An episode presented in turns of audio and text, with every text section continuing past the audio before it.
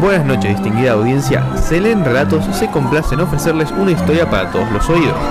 Selen Relatos por aquí, Selen Relatos por allá, por arriba y por abajo, en el pasado y en su presente. Usted, señora, un relato. Por aquí, para el joven. Tengo un relato, estimado cachorrito. Escucho un relato, distinguida biblioteca. Disculpe, señor, ¿me puede tener este relato?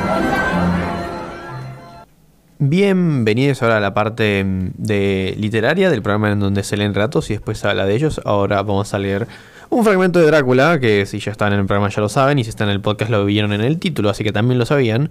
Y después hablaremos de él mismo. Hola Fabro. Hola. ¿Cómo estás? Hola Juli. Hola. Bien, entonces hoy lo que vamos a hacer es leer un fragmentito de Drácula. ¿Por qué? Porque Drácula es una novela y es muy largo para leerlo completo. Y encima nos encontramos en el contexto de la Semana del Terror, como lo llama la biblioteca, que es el evento halloweenesco que tenemos. Así que esto también sirve para promocionar el Halloween en la biblioteca. Así que pueden venir y encontrar libros usados para canjear o comprar y pueden encontrar toda la bibliografía de terror en general que hay en la biblioteca siempre y pueden retirarla o leer aquí. De hecho, Eh. literalmente eh, hay como tres Dráculas para usados ahí en la mesita de la entrada, o dos, no me acuerdo. Eh, así que si les gusta este fragmentito y quieren leer el libro completo, que es muy bueno, yo lo recomiendo mucho, ahí lo tienen. Hay una versión que está resumida, pero son como 200 páginas de un libro mucho más chiquito que esta, así que claramente está resumida. eh, y otro que es la versión completa. Así que vayan a fijarse por ahí. Y es un libro desde ya recontra adaptado. O sea, mucha gente lo, lo debe ubicar, o sea, no necesariamente al libro, pero a Drácula lo debe ubicar por haber visto 10.000 películas. O, Hotel Transilvania. Sí, sobre todo películas, sí, Hotel Transilvania. Bueno, de Drácula creo que hay por lo menos tres adaptaciones que yo ubique. Una que es muy vieja. La de Bela Lugosi. Sí, La- que- la que, las que son en blanco y negro. Claro, Sí. exacto. Y, y después... La del ta- 92, la que mencionábamos. Sí. Ah, creo que esas dos nada más ubico. Pero también ubico una parodia Sí. que se llama ¿Y dónde está el vampiro? Si no me equivoco. Eh, uy. Que mm, en la que actúa el de la pistola desnuda. Sí, Y ese chabón Em, interpreta a Drácula, se supone ahí también. claro. Ah, bueno, y Nosferatu, la de. mm, La de. Ah, ¿cómo se llama el, el director este del impresionismo alemán? Eh, ah, ¿cómo se llamaba? Eh, eh, eh, eh, bueno, hay un director de impresionismo alemán que hizo Nosferatu. Ah. Que hizo Nosferatu, que hizo el gabinete del doctor Caligari. Eh, ay, ¿cómo se llamaba? Bueno, no importa. El punto es que en esa época Drácula todavía no era una novela tan vieja. La película es de 1922. Entonces no tenían los derechos de Drácula. E hicieron Nosferatu, que es como una suerte de plagio. Hay como con las cosas hechas a la media para que no se les cobren derechos de autor. Y creo que es la primera. No sé si la primer, pero sí la, la primer película muy importante sobre vampiros. Como. Y da bastante más, más miedo que las modernas. Claro. Dicho eso, el libro es de 1896. 96. O sea. Ah, yo tenía 97. Uh, bueno, 97, perdón, me confundí yo. Em, pasa que yo pensaba que era el 91 y dije, ah, bueno, es de 6 años después. Eh, Así que la película. El libro tenía 25 años cuando salió la película. Claro. Es como si lo hubiesen publicado en 1998 ahora. Así que. Hoy en día sería... Bueno, no, sí, sigue siendo contemporáneo. Sí, sigue siendo contemporáneo. Pero bueno, Nosferatu. Em, Nosferatu da bastante más miedo que nuevas películas de terror. Claro. Y esa peli la deben ubicar seguro por la imagen de la sombra del tipo subiendo la escalera, todo encorvado y pelado y creepy. Sí. Eh, esa, todas esas cosas de sombras y tal, expresionismo alemán y sobre todo Nosferatu y las otras que mencionó Matthew. Claro. Y aquí, el libro este... Ah, mira, por la fecha pasa algo muy gracioso que es del siglo XIX. Pero es Sí. tramposo decirle que es del siglo XIX. Y No, para- es de fines del siglo XIX, claro. Para mí no es tan tramposo porque de hecho si lo pensamos a nivel estéticos, dialoga mucho más con el 19 y en el 20 ya es como una influencia. Claro. No es como un diálogo de pares, sino como algo que el siglo XX va a recuperar y con lo que, nada, eso lo, lo verán en, eh, como, una, como un maestro, como decía ahí la, el flyer que habían armado de biblioteca, eh, maestros del terror. Entonces tiene mucho más del 19 que del 20. Claro, bueno, de hecho sí, eh, eh, el escritor es Abraham Bram Stoker. Sí. O sea, no se llamaba Abraham Bram.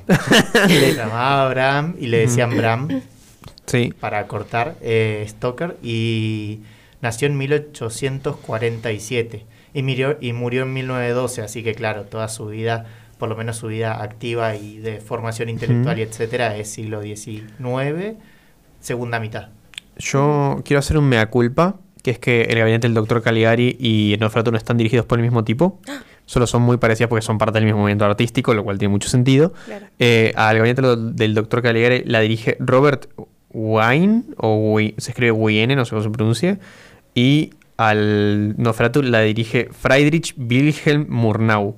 Murnau, no sé cómo se pronuncia. Es alemán. Así que ni, idea. Pero bueno, el punto es que hay muchas eh, versiones de Drácula.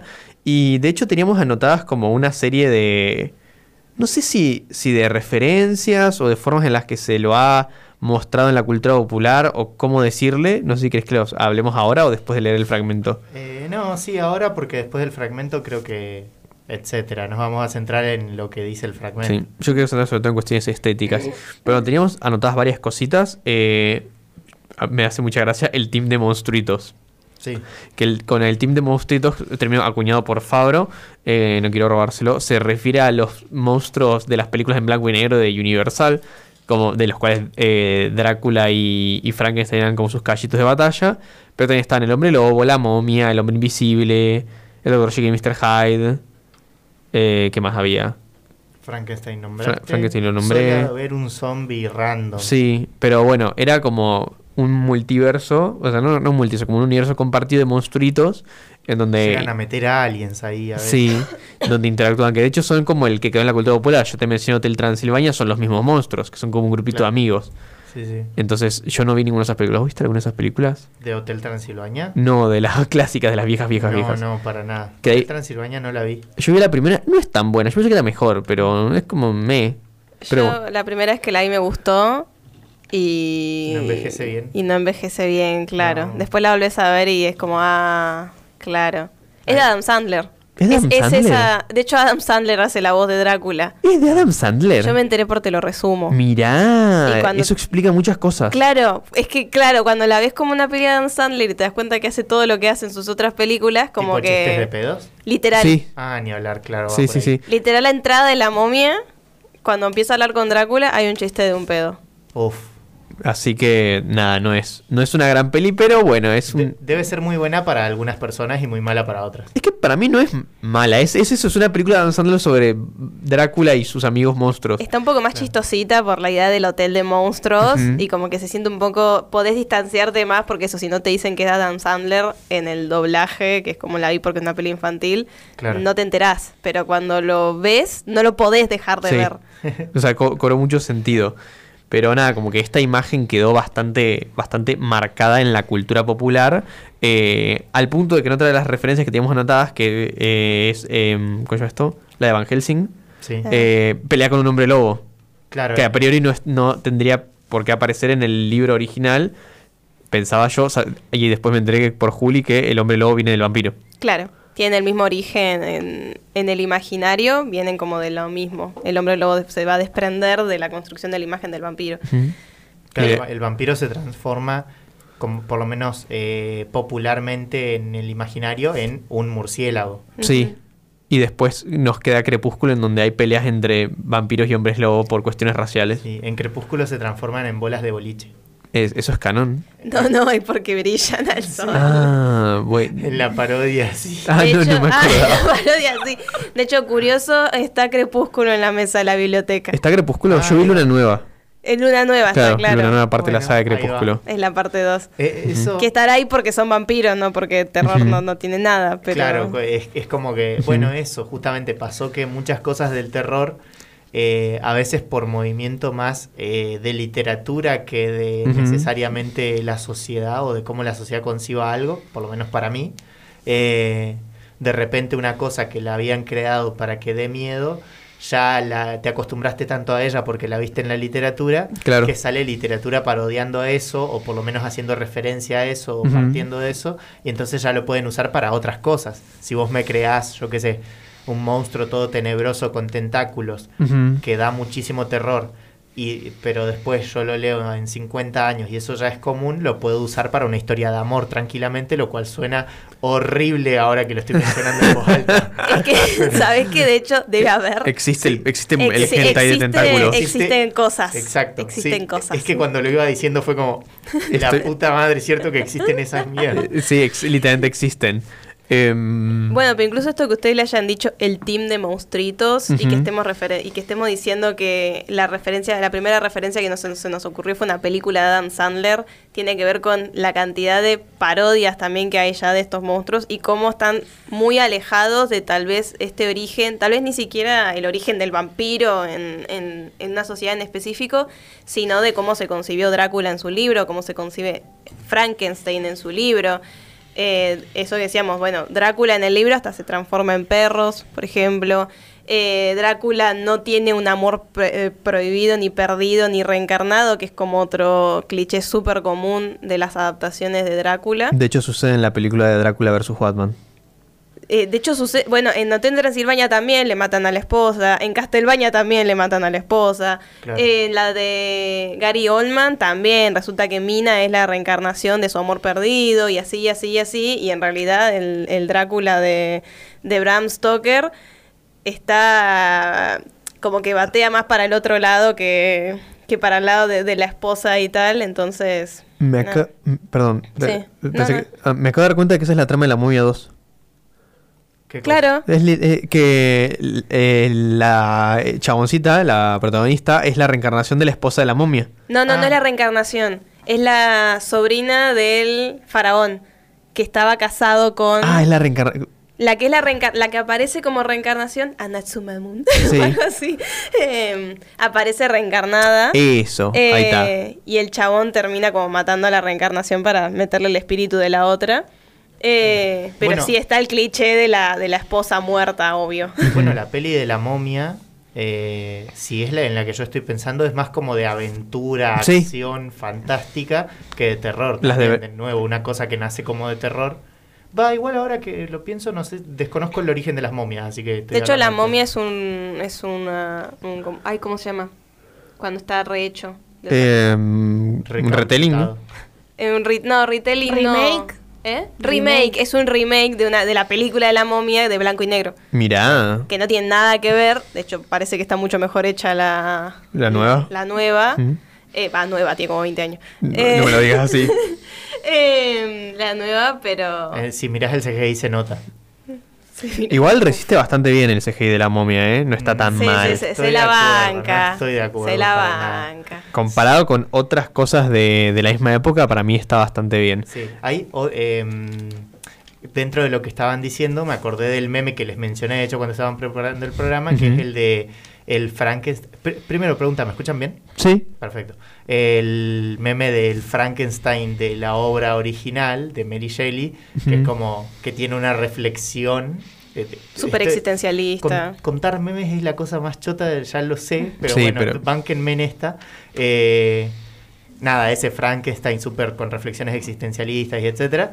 Y de repente el Frankenstein de las películas, o por lo menos el Frankenstein que se nos viene a la mente ahora, es un tonto que viene haciendo "Eh", y apenas puede balbucear unas palabras y se choca cosas, literal.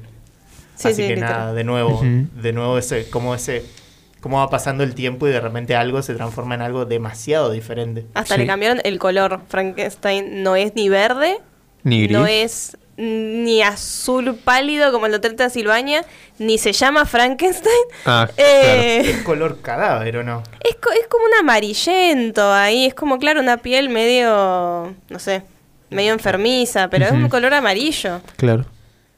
Y eso ni se llama Frankenstein. Claro. Se llama... Es el monstruo, El no tiene nombre. Ah, ahí también mira. está su conflicto. Él no tiene nombre. Pobre monstruo de Frankenstein. Pobrecito. La El- verdad te da mucha pena. Sí. Pero bien, a todo esto, eh, yo tenía dos cositas más para mencionar rápidamente, que son como influenciadas por la historia de Drácula. Uno es un anime barra manga que se llama Helsing, que es literalmente lo que, le- lo que les decía, que agarran al Drácula de las novelas, le aumentan todos los poderes y lo ponen a matar eh, villanos. Eh, es como una especie de, de terror, pero contada desde la perspectiva del monstruo. Y las víctimas son por algún motivo sacerdotes católicos. Ahí hay como una cosa medio extraña. Es muy divertida la serie, véanla. Eh, pero ahí Drácula conserva mucho sus poderes originales, como por ejemplo transformarse en niebla, convertirse en un perro, convertirse en, en, insectos, etc. Eh, es divertida, pero no tiene mucha complejidad, es como bien eh, gore y explotación de vampiros. Y después hay un juego que se llama Bloodborne, que no está tan basada en. tan basado en el. En Drácula en sí, sí está fuertemente influenciado estéticamente. Tiene muchos, mucho que ver con la cuestión de seres que se alimentan de sangre. Eh, el, el, protagonista es un cazador de monstruos que está basado en Van Helsing fuertemente. Eh, estéticamente tiene mucha influencia. Hay muchas zonas del juego que literalmente parece que están siendo la descripción que tiene el libro. Entonces, nada, también ahí hay como una influencia eh, estética por lo menos bastante pesada. Y son dos cosas que me gustan mucho, así que las quería recomendar. Banco, banco, banco. Lo otro que yo quería comentar antes de pasar a la lectura es que eh, podemos leerles este fragmento y que tenga coherencia, eh, porque, porque básicamente el texto en general está escrito alrededor de cartas y diarios. Esto lo estoy diciendo en base a lo que ustedes me contaron, porque yo, yo soy de los que, de esta mesa, el que no leyó el libro. Em, pero nada, tiene muchas entradas de eso, de diarios, de diario tipo personal, tipo querido diario, Hoy me mordió Drácula. Cuando lo dice así, ojalá, ojalá el personaje se hubiera dado cuenta. Em, pero claro, es una novela que se dice pistolar, en esto precisamente que conserva las cartas, por ejemplo, las cartas entre Jonathan y Mina, el, que, el diario de Jonathan, el diario de Mina, las cartas de Mina y Lucy, que es a través de las cartas de Lucy que, por ejemplo, nos damos cuenta de que precisamente la está influenciando Drácula. Eh, periódicos que salen, por ejemplo, cuando Drácula llega a Londres, es toda la entrada del diario que en realidad lo que hace es retratar una tormenta que hace encallar un barco que llega eh, y que el lector sabe que en ese barco venía Drácula y que toda la tormenta en realidad es una representación de, que el horror llegó a Londres. Em, los informes de uno de ellos que es médico, médico psiquiatra, entonces la novela se va construyendo así. Perfecto, y en ese sentido justamente es que les vamos a poder leer hoy, eh, seleccionado por, por Juli, que nos dijo que estaba buena esa parte y la leímos y efectivamente, eh, del diario de Mina Harker, eh, la entrada del primero de octubre. Así que bueno, pasamos a la lectura nomás.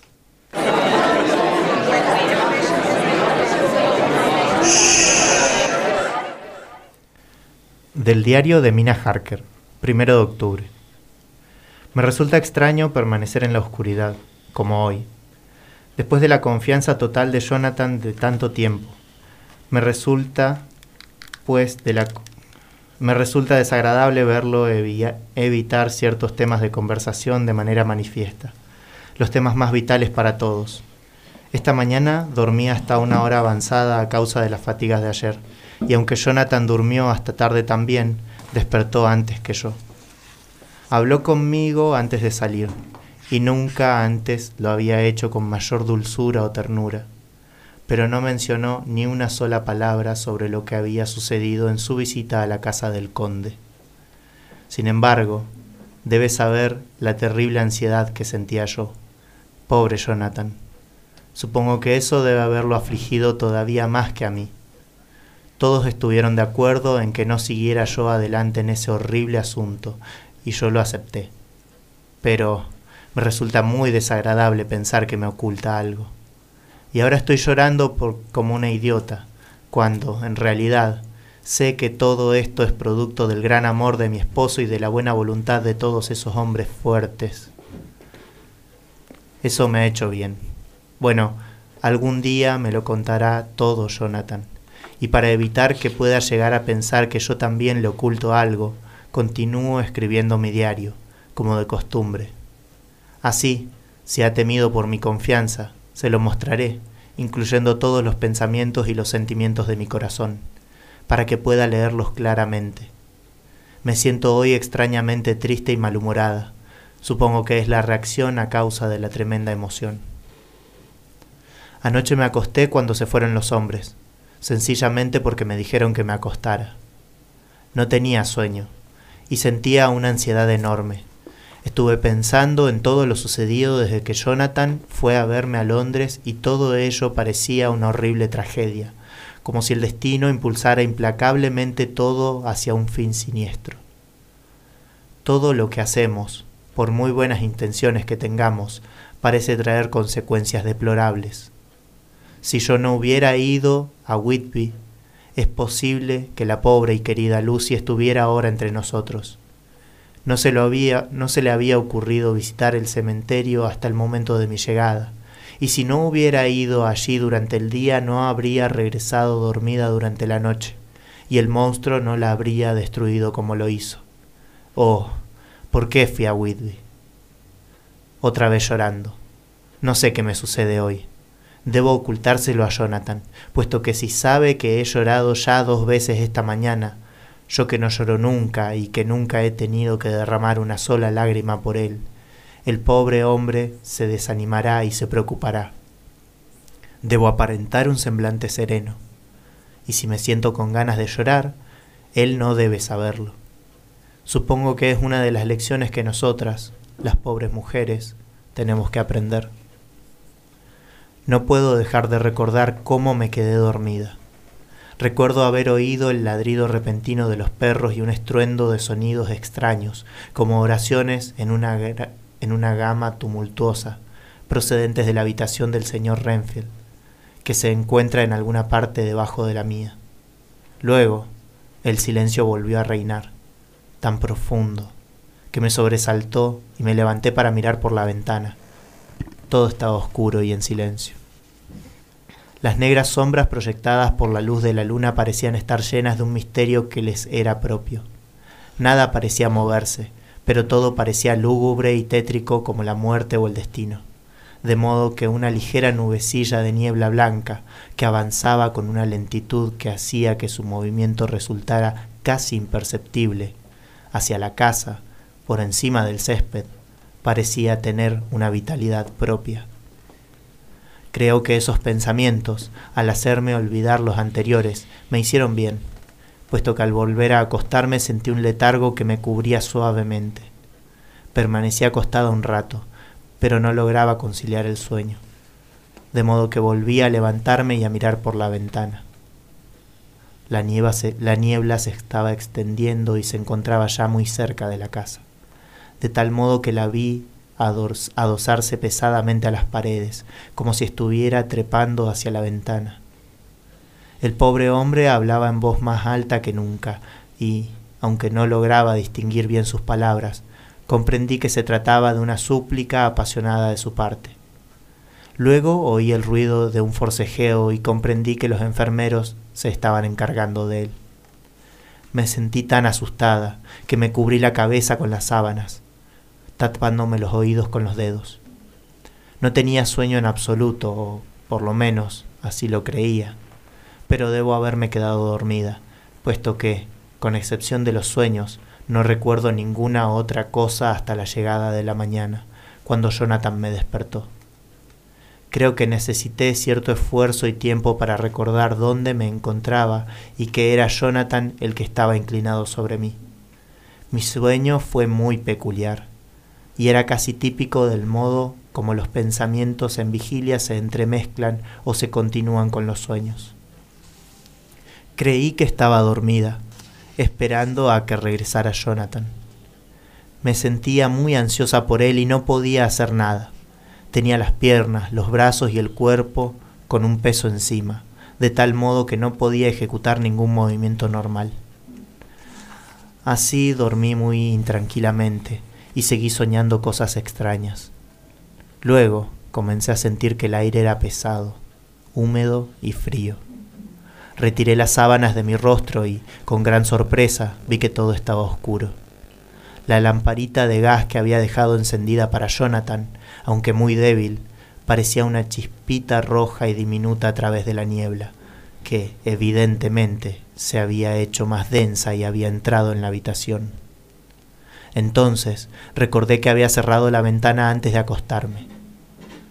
Deseaba levantarme para asegurarme de ello, pero un letargo de plomo parecía encadenar mis miembros y hasta mi voluntad. Permanecí inmóvil. Eso fue todo. Cerré los ojos, pero todavía podía ver con claridad a través de los párpados. Son maravillosos los trucos que tienen los sueños y de qué manera tan lógica trabaja a veces nuestra imaginación. La niebla se hacía cada vez más espesa y podía ver cómo entraba en la habitación, puesto que la veía como si fuera humo, o como el vapor blanco del agua en ebullición, entrando, no por la ventana, sino por debajo de la puerta. Fue haciéndose cada vez más espesa hasta que pareció concentrarse en una columna de vapor sobre la que alzaba sobre la que alcanzaba a ver la lucecita de la lámpara de gas que brillaba como un ojo rojizo. Las ideas se agolparon en mi cerebro, al tiempo que la columna de vapor comenzaba a danzar en la habitación y entre todos mis pensamientos me llegaron las frases de las escrituras. Una columna de nube durante el día y de fuego por las noches. ¿Se trataba de algún guía espiritual que me llegaba a través del sueño? Pero la columna estaba compuesta tanto del guía diurno como del nocturno, puesto que el fuego estaba en el ojo rojo que, al pensar en él, me fascinó en cierto modo, puesto que mientras lo observaba, el fuego pareció dividirse y lo vi como si se tratara de dos ojos rojos a través de la niebla, tal y como Lucy me dijo que los había visto en sus divagaciones mentales sobre el risco, cuando el sol poniente se reflejó en las ventanas de las iglesias de Santa María. Repentinamente recordé horrorizada que era así como Jonathan había visto materializarse aquellas horribles mujeres a partir de la niebla que giraba bajo el resplandor de la luna, y en mi sueño debo haberme desmayado, puesto que me encontré en medio de la más profunda oscuridad. El último esfuerzo consciente que hizo mi imaginación fue el de hacerme ver un rostro lívidamente blanco que se inclinaba sobre mí, saliendo de entre la niebla. Debo tener cuidado con esos sueños, ya que pueden hacer vacilar la razón de una persona si se presentan con demasiada frecuencia. Voy a ver al doctor Van Helsing o al doctor Seward para que me receten algo que me haga dormir profundamente. Lo único malo es que temo alarmarlos.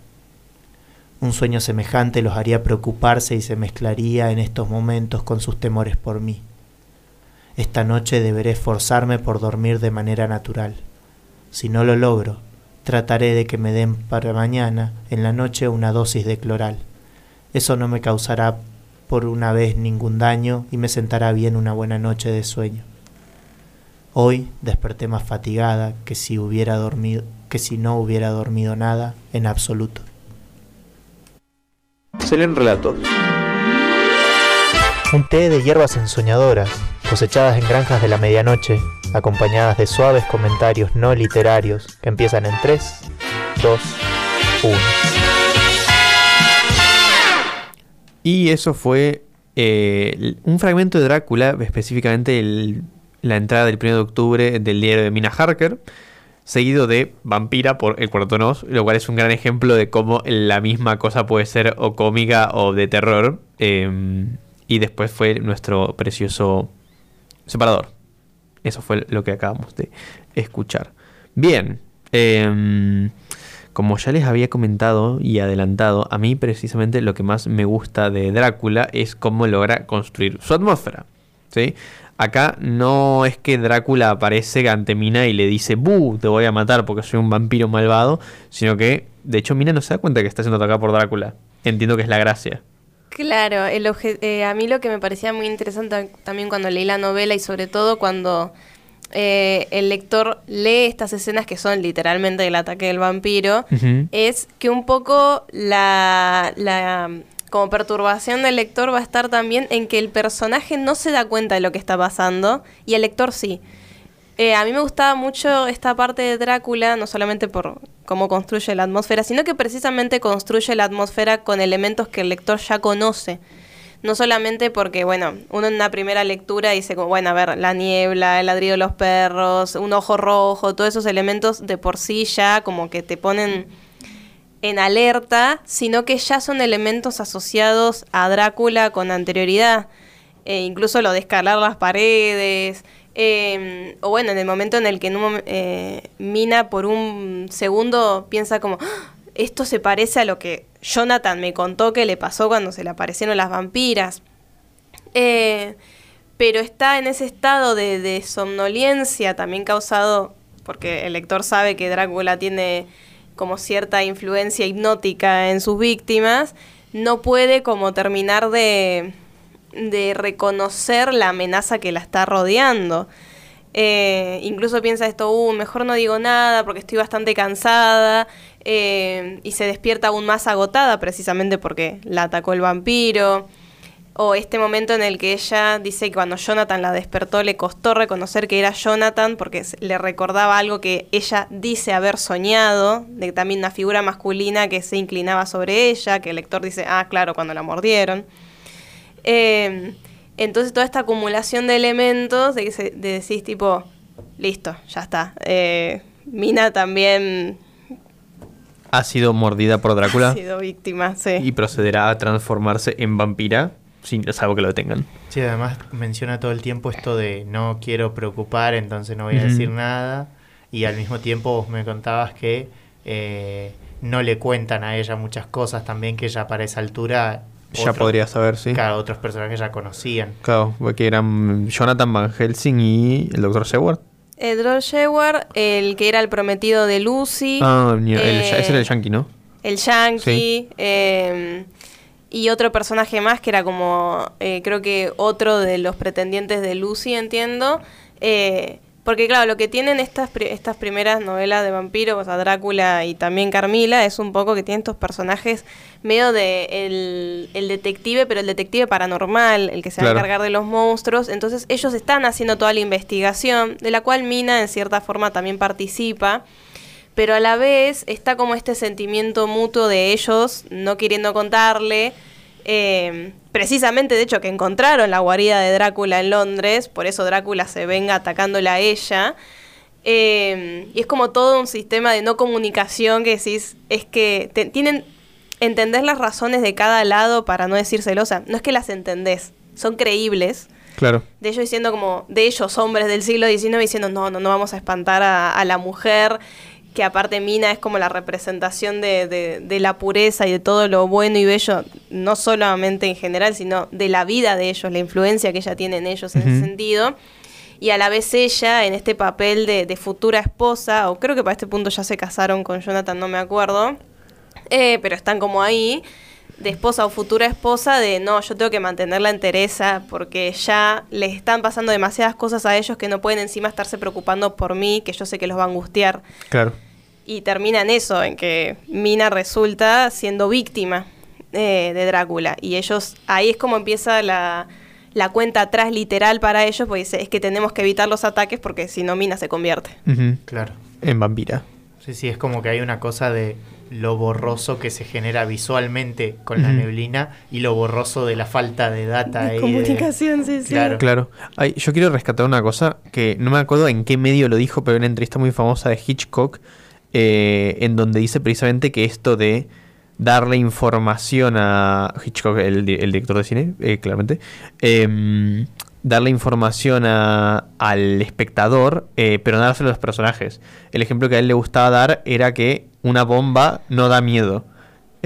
por lo general, o sea, hablando de ficción, como que tiene otras características, pero que si él ponía una bomba abajo de una mesa donde había dos personas hablando y los personajes no sabían que estaba la bomba ahí, pero el espectador sí, y como que se va construyendo toda una tensión alrededor de eso, pues como que es muy efectiva, te- teniendo en cuenta que eh, Hitchcock es el director de suspenso más importante de- del siglo XX, palabra autorizada, y es el director que está pasando acá, que Mina no sabe lo que está pasando, pero nosotros como lectores sí. Sí, tam- también hay una parte grande de esta confusión que, genera el hecho del estado en el que está. Claro. Como ahí, ahí ya casi durmiendo, porque claramente si todo esto pasara mientras está preparándose el desayuno, que Ajá. dudo que se prepare el desayuno igual, pero no importa, ponele, se está haciendo unas tostaditas ahí con, Ujú. con casan creme. Él está preparando el mate, está poniendo la pava. Claro, sí, unas paltitas, tuki, y de repente siente, se siente más pesada, siente que tiene sueño, se desmaya y tiene toda esta experiencia. Y bueno, es más raro. Mina estaba sufriendo un envenenamiento por monóxido de carbono. Claro. Claro. Sí, sí, sí. O tenía la llave del gas abierta o. o- la está mordiendo un vampiro. Claro, o entró Drácula. No. había, no había otras opciones. Es que sí, sí. En cambio, ahí durmiendo, es como que sí está la posibilidad de, mm, bueno, capaz estoy flasheando cualquiera, capaz ya estoy medio en ese punto en el que estoy medio soñando, medio despierta todavía. A mí me ha pasado, sobre todo eh, cuando estás durmiendo medio mal, Sí. eh, que de repente quedas como en un estado ahí intermedio que es re molesto y a veces el, lo que estabas soñando lo terminás de construir con imaginación, o Sí. sea, ya despierto y es todo muy raro. Entonces, nada, es como que ella capaz que piensa, bueno, es, eh, no sé, es una sombrita en la pared y yo como estoy durmiendo me estoy flasheando otra cosa. Era la ropa ahí en la silla toda acumulada y ya había un vampiro. Claro. Claro, Sí, sí, sí. Eh, esto de, por ejemplo, que dice como, ah, mira, ya entró la niebla por la ventana. Ah, no, pero yo cerré la ventana. Sí. Ah, no, no está entrando por la ventana, está entrando por abajo de la puerta. Qué raro, qué cosa extraña sueño. Sí. Y es como, mm, no, está pasando, está pasando otras cosas. Me parece muy tierna la escena en la que se tapa. O sea, el momento en el que se tapa Sí. con la sábana, porque yo haría eso claramente. No saldría a pelear, me taparía con la sábana y listo, nos vimos mañana. Sobre todo si pensás que todo está en tu imaginación. Como, bueno, literalmente si no lo veo no me ataca. Claro, es que en ese sentido es medio molesto Drácula porque, por lo menos cuando sos nenito, yo siento que eso, como que te cubrís para tratar de pasar el momento y dormirte y como apretar, saltear y Sí. te despertás al otro día. Claro, el tema es que con Drácula el problema es que te duermas. Entonces como, y bueno, no tengo escapatoria, tengo que o, o despertarme de una, de alguna manera, tampoco tenés mucha posibilidad, entonces como, bueno, eh, ca- cagaste, del sueño no se puede escapar. Claro, sí, sí. Encima Drácula es, ra- es raro porque hasta el final como que tiene una... Tiene este complejo de villano demasiado poderoso que deja escapar a las víctimas constantemente. Tipo a... a- Que la al- tira para el costado, diría Tero Resumo. Sí, algo Sí, así. sí. Eh, el, toda la primer, no, bueno, en primer- pero pone todo el primer cuarto del libro, que es cuando Jonathan está en, literalmente atrapado en el castillo de Drácula. Drácula no le hace nada. Pero un- ¿por qué Drácula le tenía ganas a Jonathan? Por eso no le hace nada. Bueno, hay todo un subtexto morótico bastante evidente ahí, pero lo que voy es que eh, a lo largo de todo el libro, y con particular énfasis ahí, porque literalmente está atrapado en su castillo, o sea, podría hacer lo que quisiera, no hace demasiado daño Drácula, como que tiene es- eh, esto de ser una figura medio... Se me carnó un pelito. Durísimo. Eh, perdón, me distraje. Eh, como que tiene esto ser una figura eh, tan poderosa, pero a la vez eh, como medio lejana. Y supongo que eso también hace al hecho de que sea un villano de terror. Porque si fuera más cercano sería un villano, no sé, de, de acción tal vez, o, o- de... o un monstruo más a la de los mitos más fantásticos donde viene un héroe y lo caga a tiros o algo por el estilo. Como que tiene otras características. Sí, después por el tipo de poder, como era tan poderoso, después lo fueron lo fueron llevando más para un lado de más de acción, siento yo, porque Ujú. ponele el, el Drácula de Van, de Van Helsing pelea re zarpado. Claro. Es como re picante. En cambio acá es más un, un mal que te acecha y que se te acerca como una neblina. Justamente Sí. la neblina me parece el mejor ejemplo. En cambio en los otros es un tipo con mucha fuerza. Los de Crepúsculo tienen, tienen, Tienen superfuerza. fuerzas y velocidad. Hay literalmente más acción en Crepúsculo que en Drácula. Que en Drácula, Sí. claro. Posta. Entonces, como, como que también me parece que funciona por ese lado, como que ahí no sabría decir si ya era un cliché en esa época o es de las cosas que fomentaron este cliché de, Eh. de- del villano tan poderoso que no te hace nada. Es que, bueno, primero que sí, claro, si se fuera a las piñas, no la cuenta nadie. Claro. De ninguno de ellos, porque ¿qué van a hacer? No hay historia. O sea, claro, literalmente uno es un detective, detective aparte del siglo XIX, que son re escritorios, son Sí. reductivos. Los otros son chabones re normales, sí, aristócratas, pero no tienen nada en especial. Uno es un psiquiatra, o sea, como... Y la otra es Mina, que pobre hace... Se tapa con la sábana. se, se tapa con la sábana. Eh, entonces, eh, si Drácula se fuera a las piñas, no hacen nada. Y de hecho, conversábamos cuando habíamos pensado la columna, el hecho de ni siquiera, yo ni siquiera recuerdo cómo lo vencen. Porque es como tan metódico y tan pete de, Claro. de ausencia de enfrentamiento, de decir, bueno, hay que sacar las cajitas con la tierra de que él se trajo porque así no va a poder como descansar. Bueno, hay que esperar a no sé qué cosa. Bueno, hay que hacerlo precisamente para evitar el enfrentamiento porque saben que si se van uno a uno no la cuentan. En ese sentido, hay dos cosas que me parecen interesantes. Primero, que se parece a curar una enfermedad. vos no te vas a quedar a trompadas con una enfermedad, claramente. Tenés que hacer toda una metodología para curarlo, literalmente un tratamiento. Eh, y a lo largo de todo el libro se va tratando el tema de eh, como Drácula atacando los cuerpos, literalmente el vampirismo como una suerte de enfermedad. Entonces me parece interesante por ese lado. No sé si sea una, una cosa intencional, pero me parece interesante. Eh, y por otro lado, me hace acordar a cómo se resuelven los SCPs. ¿Los qué? Los SCPs Ah, que son una serie de, pas- de pasitos, por si no se acuerdan lo que es un SCP, hay dos columnas al respecto, eh, son una serie de pasitos muy metódicos para controlar cosas sobrenaturales, que si te vas a las piñas contra esos bichos, evidentemente te van a hacer mierda, porque son sobrenaturales y dan miedo, pero mediante la técnica y mediante esta, la ciencia, eh, se vuelve posible enfrentarlos. Eh, que para mí también tiene mucho que ver con esta cuestión del siglo XIX que ya vimos con Sherlock Holmes y eso de la lógica controlando la naturaleza o, o el mundo caótico. claro. Sí, es cierto. Estaba pensando que de hecho en Carmila los ataques de Carmila también son muy similares, también son ataques nocturnos, también la protagonista piensa que está dormida, dice como, ay, qué cosas raras estoy soñando, qué cosas raras estoy viendo. Eh, incluso, bueno, eh, en Carmila lo que pasa es que ella conoce, o sea, Laura, que es la protagonista y a la que Carmila va a ir atacar, es como la mina de, de acá, a la que va a ir atacando. Eh, la conoce de, de- de chica y piensa que es un sueño. Y después conoce a Carmila, que se le presenta como una, una dama de compañía prácticamente. Y Carmila le arma toda una cosa de, ay, sí, yo te conocí en un sueño. Y Laura tipo, ah, ok. Tuvimos las dos la misma flayada cuando éramos niñas y ya está. Eh, y todos los ataques que va teniendo también son nocturnos. Y así como entre el sueño y la vigilia, que si estoy despierta, estoy dormida. Y el enfrentamiento contra Carmila, que también es con este otro detective de lo paranormal, que ahora no me acuerdo cómo se llama, que va a tener otras novelas que no son ni de chiste tan conocidas. Es literalmente ella en el ataúd, llena de sangre, y el otro que le da el remate final. Em, entonces es como esta idea, claro, de estos villanos que no pueden enfrentar. Y bueno, ahí la enfermedad que están combatiendo es el lesbianismo.